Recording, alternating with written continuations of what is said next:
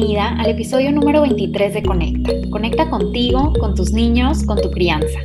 Yo soy Yani Elizondo, soy educadora con maestría en psicología neuroeducativa y mamá de dos niños. Tengo más de 10 años de experiencia en el mundo de la educación y hoy estoy aquí para hablarte de por qué es necesario que nuestros niños se defiendan y cómo nosotros podemos enseñarles a que se defiendan de manera adecuada.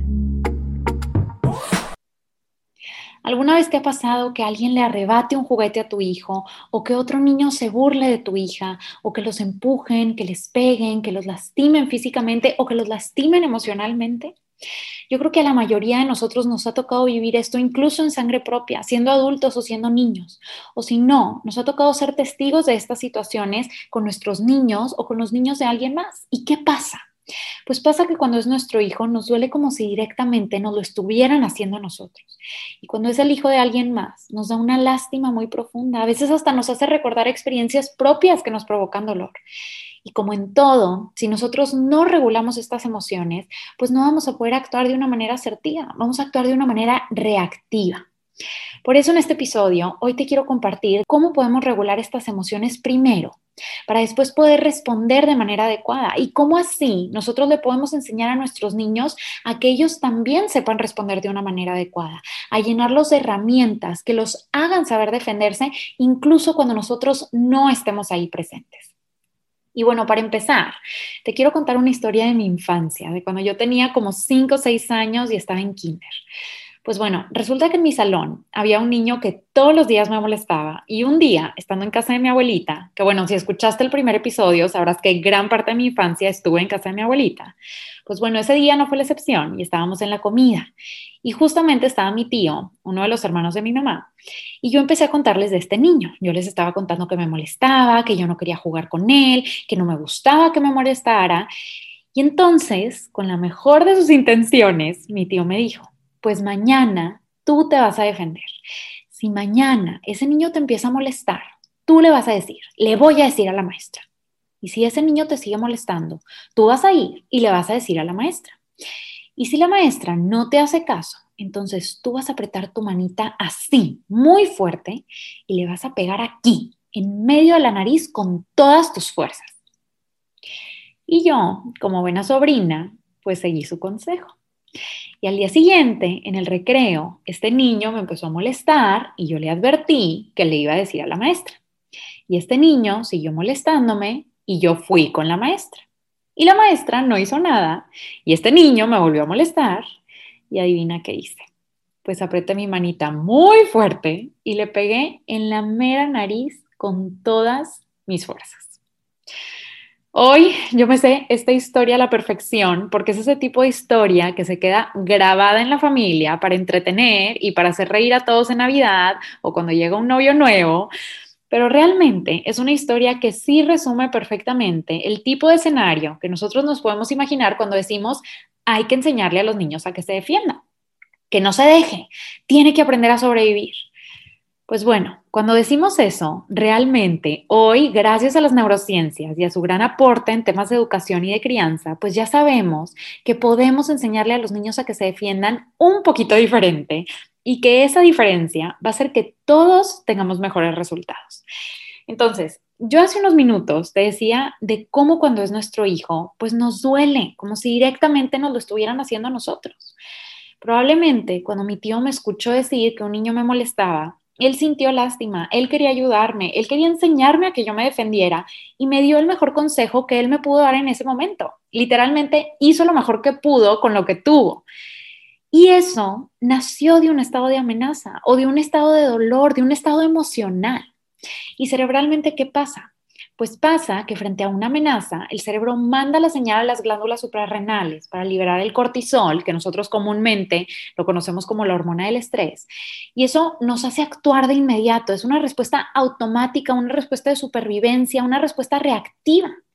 Y ese tipo de respuestas, pues prácticamente se resumen en tres categorías, en huir, luchar o congelarnos. Mi tío me recomendó una respuesta de lucha y yo, en mi momento de amenaza, respondí con esa respuesta de lucha. Bueno, me esperé tantito porque primero le advertí, fui con la maestra y todo, y pues bueno, ya, el consejo de lucha. Y probablemente esa es la respuesta automática que mi tío hubiera hecho si alguien lo molestaba a él y por eso eso fue el mejor consejo que pudo darme. Pero hoy sabemos que cuando nosotros respondemos a la violencia con más violencia, no nos vamos a regular, no vamos a encontrar una solución y no vamos a aprender nuevas herramientas para poder resolverlo mejor en un futuro. Hoy está científicamente comprobado que con nuestras neuronas espejo sí podemos contagiar nuestros estados emocionales, podemos corregular nuestras emociones. Y cuando yo estoy en un estado de calma, yo puedo responder de manera más asertiva. Desde la calma, yo puedo llegar a una solución. Desde la calma, yo me puedo defender de manera adecuada, sentando un precedente de respeto mutuo. Desde la calma, yo le estoy enseñando a mi hijo cómo él también o cómo ella también pueden responder de manera asertiva desde la calma. Y bueno, ¿Cómo podemos hacer esto aterrizándolo a un plano práctico? Pues bueno, como me encanta repetirles, lo primeritito es trabajar en nosotros. ¿Y qué significa trabajar con nosotros? Entender y conocer cómo nosotros podemos llegar en primer lugar a esa calma. Y el mejor consejo que yo te puedo dar es respirando. Respirar nos permite tener esa pausa entre el sentir y el actuar. Si yo veo que alguien está molestando a mi hija o a mi hijo y yo respiro, entonces desde ese momento yo estoy generando esa pausa entre lo que estoy sintiendo, la emoción que me puede ahogar, pero hago esa pausa para yo poder decidir cómo actuar. ¿Y cómo es esta respiración? Es inhalar y exhalar de manera profunda. Si puedes cerrar tus ojos mucho mejor, tratar de relajar los músculos de tu cara. Y ahora sí, tomar esta gran pausa para después ver a ese niño o a esa persona que está molestando a tu hijo con compasión, tratando de encontrar una buena intención en el otro. Ahorita lo voy a aterrizar a un ejemplo entre niños, ¿verdad?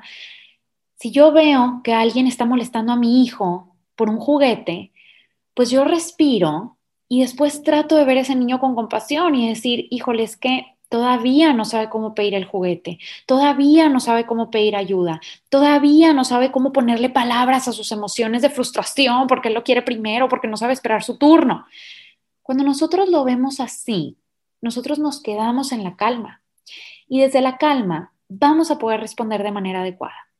¿Y cómo podemos responder? Nosotros, ya que respiramos, número uno, número dos, nos podemos acercar a ese niño o a esa niña que está molestando a nuestro hijo le podemos decir, ups, tú querías ese juguete, lo arrebataste y tumbaste a mi hijo o tumbaste a tu hermana en una situación tal vez incluso entre hermanos.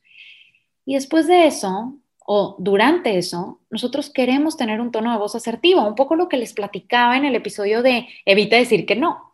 Ese tono de voz que parece que estás describiendo lo que hay alrededor, el cielo es azul, las nubes son blancas. En esta familia nos tratamos con cuidado, en esta familia no arrebatamos las cosas. Cuando yo uso este tono de voz asertivo, este tono de voz neutro, que no es pasivo, pero que tampoco es agresivo, entonces estoy abriendo el entendimiento de los niños que tengo enfrente. Estoy permitiendo una relación o una comunicación bilateral, porque no me estoy viendo como esa amenaza que los va a paralizar o que van a luchar o que van a huir, y tampoco me estoy viendo pasiva como que les estoy pidiendo permiso en donde completamente y perfectamente me van a ignorar. Yo estoy número uno respirando. Número dos, tratando de ver a ese hijo mío o ese niño desconocido que está molestando al otro con compasión tratando de encontrar una buena intención. Después con un tono de voz asertivo me estoy acercando, le estoy diciendo, ups, tú querías ese juguete, lo arrebataste y tumbaste a tu hermana. En esta familia nos tratamos con cuidado. En esta familia no arrebatamos las cosas. Y después de eso viene la gran parte de la enseñanza, el modelar, modelarle a los dos niños, al que arrebató y al que se dejó arrebatar. Entonces, primero al que arrebató. Si tú quieres un juguete, tú puedes poner tu mano así y pedirlo por favor, o puedes intercambiar tu juguete con el de alguien más. ¿Qué vas a hacer la siguiente vez? Le estoy dando dos opciones y le estoy dando la oportunidad de elegir qué va a hacer la siguiente vez o qué va a hacer en este momento para tomar una decisión, para tratar de sanar o de recuperar o de reparar ese momento familiar. Y ahora, al niño al que le arrebataron o al hijo al que le arrebataron, yo me voy a acercar y le voy a decir, ¿a ti te gusta cuando te arrebatan tu juguete? Y te va a decir, no, no me gusta. Bueno, pues voltea con tu hermano y dile, eso no me gusta, espera. Y pon tu mano así y dile, espera, esto es mío, espera, lo estoy usando, espera, no quiero. En el episodio pasado hablábamos de el tema de compartir, de cómo hay momentos en donde es su juguete, ellos lo están utilizando, es su turno y pueden ser capaces de defenderse poniendo su mano y diciendo, alto, espera, no me gusta, espera tu turno. Entonces, esto solamente lo van a aprender nuestros niños a través del modelaje, cómo nosotros se los enseñamos verbalmente, físicamente, cómo lo actuamos y cómo ellos, a través de neuronas espejo, lo pueden imitar también, porque las neuronas espejo no solamente nos ayudan a corregular emociones, nos ayudan también a este proceso de enseñanza activa. Entonces, después de eso podemos regresar con ese primer hijo, con esa niña que le arrebató el juguete y le vamos a decir, cuando alguien dice espera, tú vas a esperar. ¿Puedes hacer eso? En esta situación, haciendo estos cuatro pasos de respirar, de ver con compasión, de usar un tono de voz asertivo y de modelar activamente, nosotros lo que estamos haciendo es aprovechando ese momento de conflicto como una oportunidad de aprendizaje para las dos partes. Y si te das cuenta, esto suena completamente diferente a decir, qué bárbaro, cómo se le ocurre, quién se cree, a ver, va a ver con quién se está metiendo y llegar con el niño y decirle qué te pasa, mira lo que estás haciendo, mira cómo no sabes portarte bien, te lo digo una y otra vez y tú no entiendes y sigues molestando a tu hermano. Nadie va a jugar contigo si sigues empujando, te vas a quedar sin amigos. Hasta terminamos, ay Dios, con esta amenaza. ¿Y por qué? Pues porque desde el principio lo vimos como una amenaza, desde el principio no respiramos, liberamos cortisol, actuamos de manera reactiva y no le enseñamos nada a nadie. Y si estamos enseñando algo, estamos enseñando que gritando podemos solucionar las cosas, que el que grita más fuerte es el que gana, que con miedo puedes paralizar a los demás, que el más fuerte es el que va a obtener lo que quiere y una serie de cosas que no son de beneficio ni para nosotros, ni para nuestros niños, ni para la sociedad del futuro que verdaderamente desde hoy estamos formando y educando en nuestras familias. Pero cuando usamos estas cuatro herramientas que te enseñé hace unos minutos, pues sí estamos enseñando, estamos empoderándolos, les estamos dando habilidades para toda su vida. Y esto se une perfectamente a nuestras tres claves de crianza que las vamos a recordar. Número uno, nosotros queremos educar pensando en qué adulto queremos que se convierta nuestro hijo para desde hoy irle dando esas herramientas que necesita para convertirse en ese adulto. Número dos, cuando nosotros modelamos y lo hacemos primero, entonces ellos nos pueden ver, nos pueden entender, lo pueden aprender y hacer mucho más fácil también. Y número tres, todos, nuestros niños y nosotros, hacemos lo que podemos con lo que tenemos, con lo que sabemos hasta ahorita. Mi tío hasta ese momento me dio ese consejo de defiéndete a golpes, porque era lo que sabían en ese momento, lo que se sabía socialmente en ese momento. Hoy ya sabemos más, hoy podemos educar de manera distinta. Y algo muy importante aquí también es confirma que su voz tiene poder. No es solamente en estos momentos de conflicto, es durante todo el día. A ver, tal vez tú le estás haciendo cosquillas a tu hijo y tu hijo te dice, no, no, no, ya no quiero. Pues en ese momento, parar y enseñar cómo su voz tiene poder, como si dice, para, alto, no me gusta. Entonces la otra persona tiene que entender esas palabras y puede actuar de acuerdo a lo que está escuchando. Y así tu hijo, mi hijo, nuestros niños van a poder esperar que los demás hagan lo mismo, van a poder practicar una y otra vez esta habilidad. También es muy importante que nosotros evitemos sobreproteger a nuestros niños. Estos pequeños momentos de conflicto pueden ser grandes oportunidades de aprendizaje. Tomando nuestra distancia, nosotros podemos ver cómo nuestros niños intentan defenderse, qué palabras pueden utilizar, podemos medir qué tanto las habilidades que les estamos dando, ellos las están aprendiendo y aplicando de manera asertiva también. Y si nosotros vemos que no les está funcionando, que necesitan intervención, que necesitan nuestra ayuda, nuestro modelaje, entonces claro que nos vamos a acercar para ayudarles para guiarlo, saber qué puedes hacer para defenderte, cómo usas tu mano para decirle que espere su turno. Intenta decirlo con tu voz. A ver, necesitas ayuda, modelar, practicar, hacerlo una y otra vez. Nosotros les estamos tratando de enseñar a nuestros niños a defenderse. Claro que con la mano, con palabras sencillas, de acuerdo a su edad, puede ser sencillamente un alto, espera, es mío, no quiero, poner la mano, evitando estos golpes o estos gritos, enseñándoles otro camino de cómo sí se pueden defender de manera asertiva, pero enseñándoles también que si eso no es suficiente, pueden pedir ayuda y nosotros vamos a estar ahí de manera incondicional y disponibles para ellos. Y si yo no estoy ahí, ¿a quién le puedes decir? Le puedes decir a una maestra, a otro adulto, a un amigo que esté pasando cerca de ti, a alguien que tengas por ahí todo esto que nosotros estamos modelando, lo queremos practicar una y otra vez, porque eso que practicamos en la casa es justamente lo que van a poder replicar allá afuera. Allá afuera cuando estemos nosotros o cuando no estemos nosotros, allá afuera para defenderse de niños de su edad o para defenderse de niños mayores o para defenderse de adultos o para defenderse de acosadores también.